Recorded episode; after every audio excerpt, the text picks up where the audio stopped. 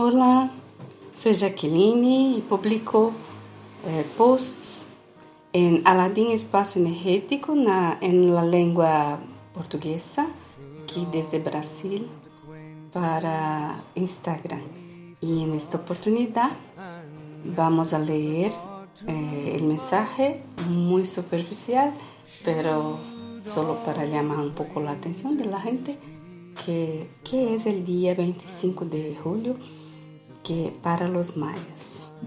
El 25 de julio eh, es el día fuera del tiempo en el calendario de los mayas. Cuéntase que aprovechaban este momento para la renovación de sus energías. También dicen que para los mayas el tiempo no era lineal como creemos, pero sí multidimensional.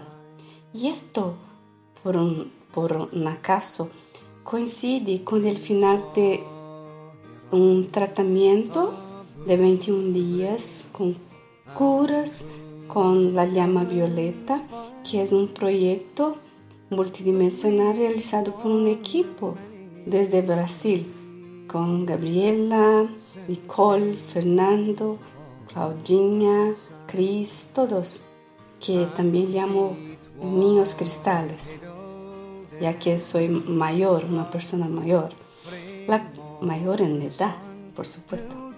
Eh, la cultura maya consideraba que poseer las habilidades de conectarse con el interespacio cósmico sería para pocos y sería un día justamente para el 25 para hacer esta reconexión metafísica y trascendental.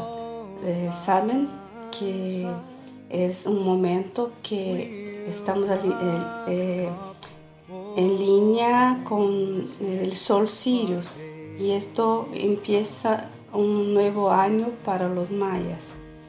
Eh, hoy tendremos muchas técnicas con herramientas que posibilitan nuestra permanente conexión con la fuente o esencia divinal generadora y nosotros somos invitados a perdonar, a aprender, a, orar, a meditar, a evolucionar espiritualmente.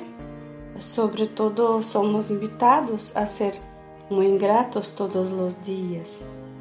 Particularmente he empezado este día eh, dando gracias por mis padres, mis ancestrales, familiares, eh, parientes, no sé si dice así, amigos, amigas, y agradezco por todos los aprendizados en todos los relacionamientos humanos y experiencias vividas.